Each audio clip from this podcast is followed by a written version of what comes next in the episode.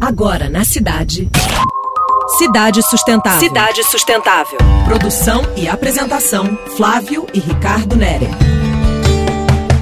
Olá, gente! No processo da civilização humana, cuidar das pessoas com deficiência cresceu e ficou mais evidente nas cidades. E faz sentido.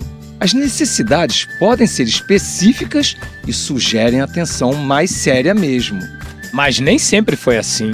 Até o século XX, eram tidos como inúteis ou inválidos à sociedade. Daí, inclusive, o nome da rua aqui no centro do Rio. O período das duas grandes guerras variou esse olhar para as capacidades físicas, profissionais e psicológicas dessas pessoas. Mas em 1994 é a Declaração de Salamanca que passa a estimular o uso do poder pessoal para fazer escolhas, tomar decisões e assumir o controle da situação individual.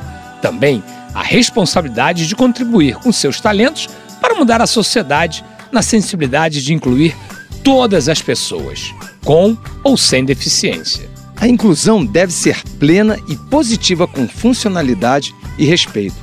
Não há diferenças melhores ou piores.